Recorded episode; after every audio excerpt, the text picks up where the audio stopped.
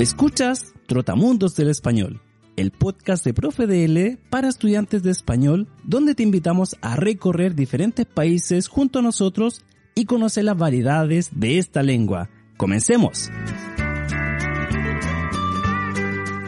Hola, ¿qué tal? Te doy la bienvenida a un nuevo episodio. Me llamo Marco y soy el presentador de este programa. En este episodio de Trotamundo del Español te quiero invitar a conocer el Valle de la Luna, un lugar ubicado en el desierto de Atacama, Chile, el desierto más árido del mundo. ¿Has escuchado acerca del Valle de la Luna antes? Pues si no, en este episodio lo vas a descubrir. Antes de comenzar, me gustaría hacerte dos preguntas sobre las que te pido reflexionar antes de iniciar este episodio. ¿Cómo te imaginas este lugar llamado Valle de la Luna? ¿Cómo serán los paisajes y el clima en el desierto más árido del mundo? ¿Están listos? Acompáñenme entonces en este nuevo viaje de Trotamundo del Español. ¡Vamos!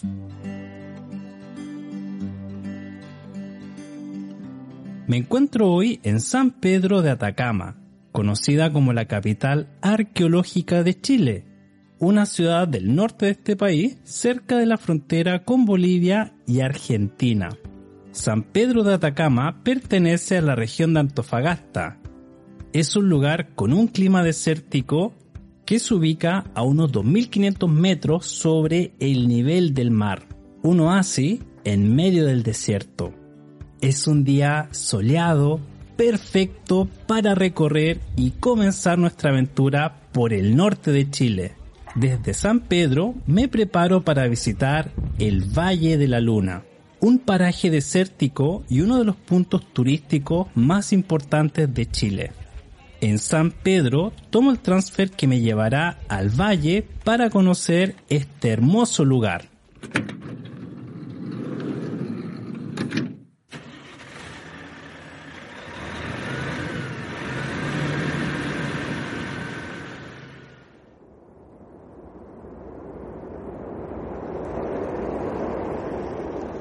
Ya estoy listo para recorrer y conocer este lugar junto a mi guía turística de la agencia Malco Expediciones, Sofía. ¿Qué tal Sofía? Un gusto conocerte. Hola, buen día. Igual, igual para mí. Encantado Sofía. Cuéntanos, ¿cuáles son algunas características del Valle de la Luna? Bueno, el Valle de la Luna se ubica a una altitud de unos 2.450 metros sobre el nivel del mar, muy similar a la del pueblo de San Pedro de Atacama. Eh, está ubicado en la cordillera de la Sal, que mm, es lo que le da sus características. Es una, esta es una cordillera que más bien es una cadena o cordón de sal. Todo este sitio se caracteriza por eh, tener levantamientos de minerales, principalmente de distintos tipos de arciolitas, de colores pardos, rojizos, de arenas de grano fino y grueso, y toda esta, todas estas formaciones están compactadas principalmente con sal, con carbonato de calcio, yeso, eh, magnesio, otros minerales que son presentes en esta cordillera. Vale, entonces levantamientos de tierra con sal y otros minerales. Y sobre el clima de este sector, ¿cómo es? Es un lugar bastante desértico que se caracteriza principalmente por el clima de, la Puna de Atacama, eh, donde vamos a ir a unas a, horarios de la tarde con una muy alta radiación solar, que es característico igual de este clima, em, un clima árido que significa poca o nula agua, ya que en este lugar llueve muy poquito, unos 10 milímetros al año aproximadamente.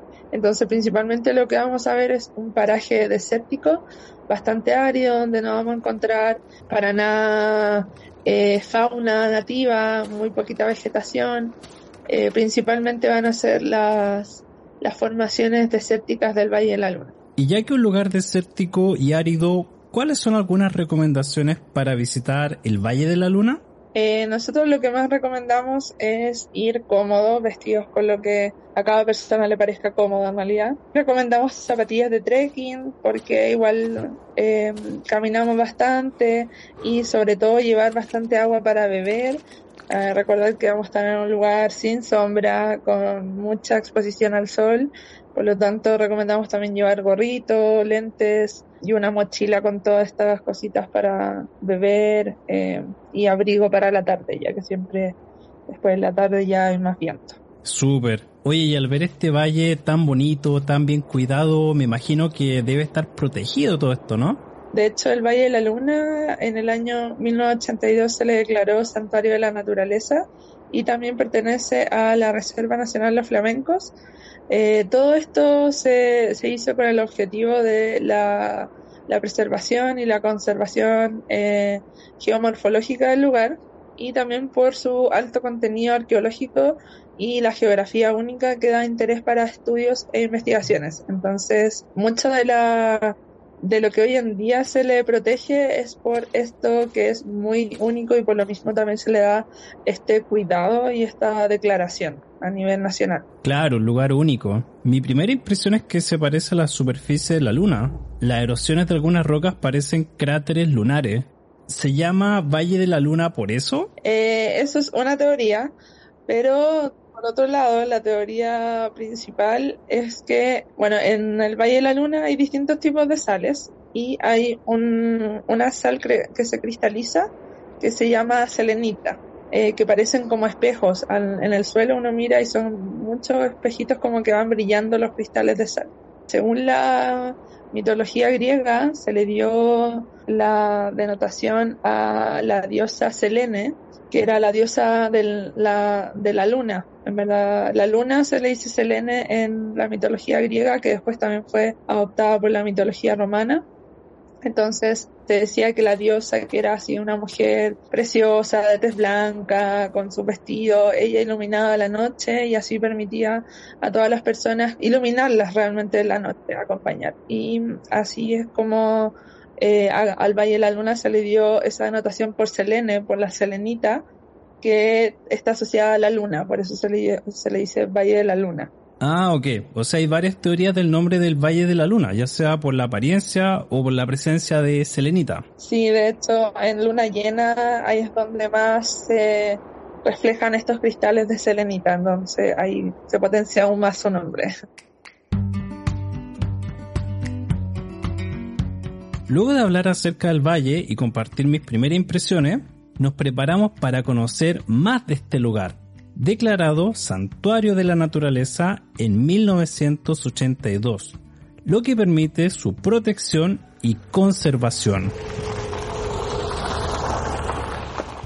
El interior del Valle de la Luna tiene una extensión de 12 kilómetros cuadrados. Es posible recorrerlo en 3 o 4 horas en vehículo o mediodía si andas en bicicleta. Nuestra primera parada la hacemos en las cavernas de sal, unas cuevas que se forman al interior de la cordillera de la sal.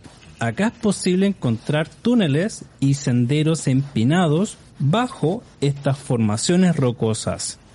Hoy, en 2022, debido al riesgo de derrumbe, no es posible recorrer su interior.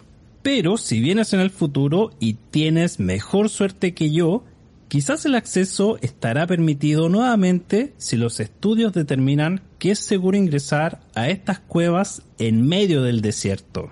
Sofía, ¿qué nos puedes contar acerca de las cavernas o cuevas de sal? Sí, las, las cuevas que se van dando de sal son dadas por el ambiente kárstico. Ambiente kárstico, ¿a qué se refiere eso? significa de que el agua va entrando por las fisuras de las corrugaciones, em, que viene cargado de CO2, entonces empieza a filtrarse con un pH muy ácido, lo que va haciendo que se va disolviendo por dentro esta formación. Ahí va dando origen a lo que son las cuevas o las cavernas de sal. Por ahora las grandes que habían, las más conocidas, se encuentran cerradas. A continuación, nos dirigimos a ver las Tres Marías, unas formaciones rocosas que tienen silueta humana y están compuestas de sal, arcilla y cuarzo, entre otros minerales. Esta formación rocosa también se conoce como los vigilantes. Según cuentan los lugareños, en el pasado los caminos en el desierto eran inestables y la gente no sabía si llegaría a su destino. Por eso, muchas personas se encomendaban a los vigilantes para recibir protección.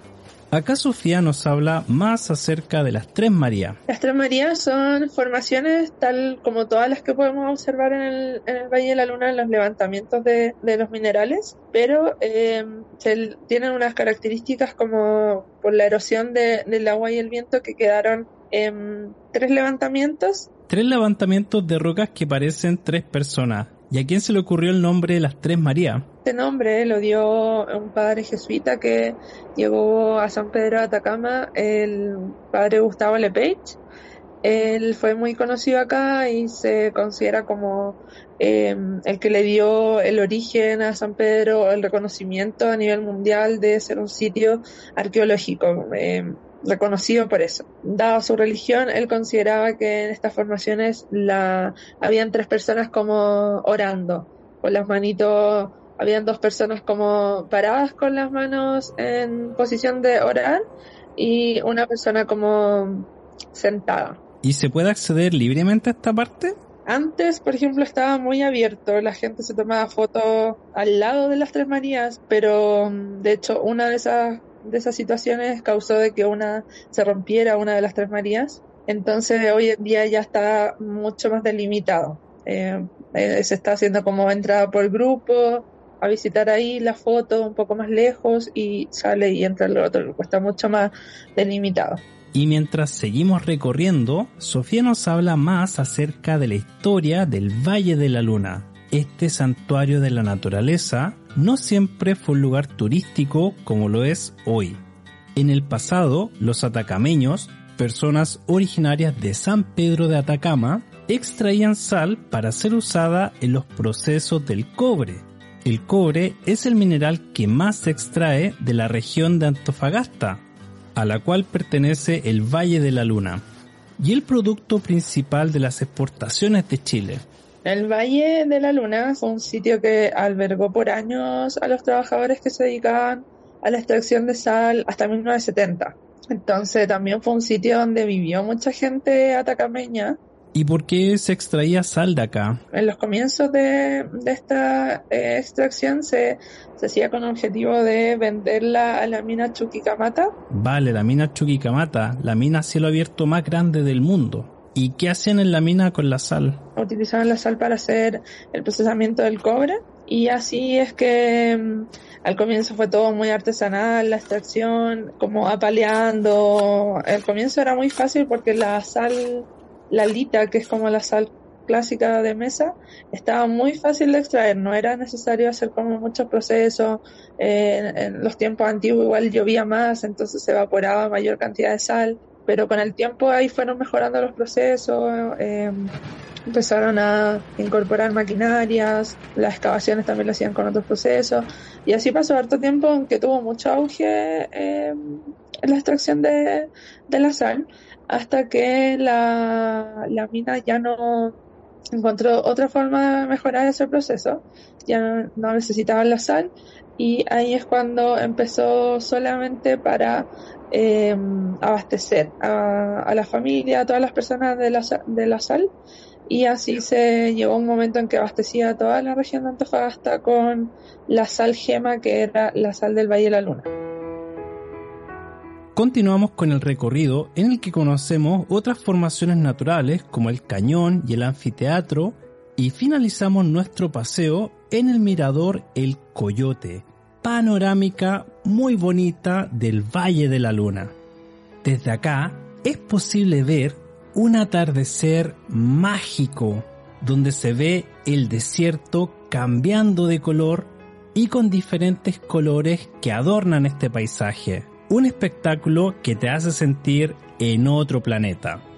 Sofía, muchas gracias por todo y qué mensaje quieres dar a los oyentes de Trotamundo del Español. Los dejo muy invitados a, visitar el Valle de la Luna y los destinos que tiene San Pedro de Atacama junto a Malcu Expediciones ahí a vivir experiencias por el desierto.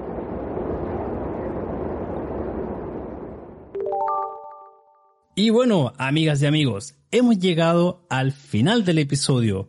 ¿Qué te pareció? Esperamos que hayas aprendido mucho acerca del Valle de la Luna. Te comento que en nuestra página puedes completar algunas actividades adicionales de comprensión de este episodio. También puedes adquirir el cuadernillo de actividades y así podrás estudiar los contenidos más a fondo. Todo esto y mucho más en nuestro sitio web www.profedl.es.